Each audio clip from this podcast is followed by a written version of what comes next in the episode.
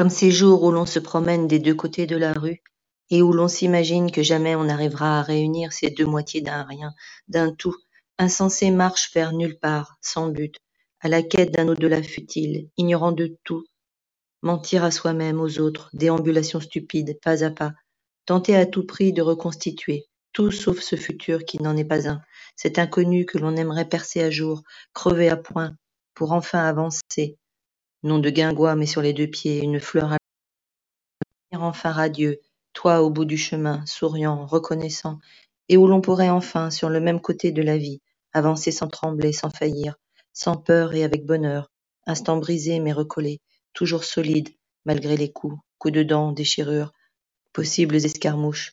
étincelles de bonheur, éclaircies dans le ciel, et toujours ce défi à soi-même, cette quête impossible de se regarder enfin du même côté de la rue.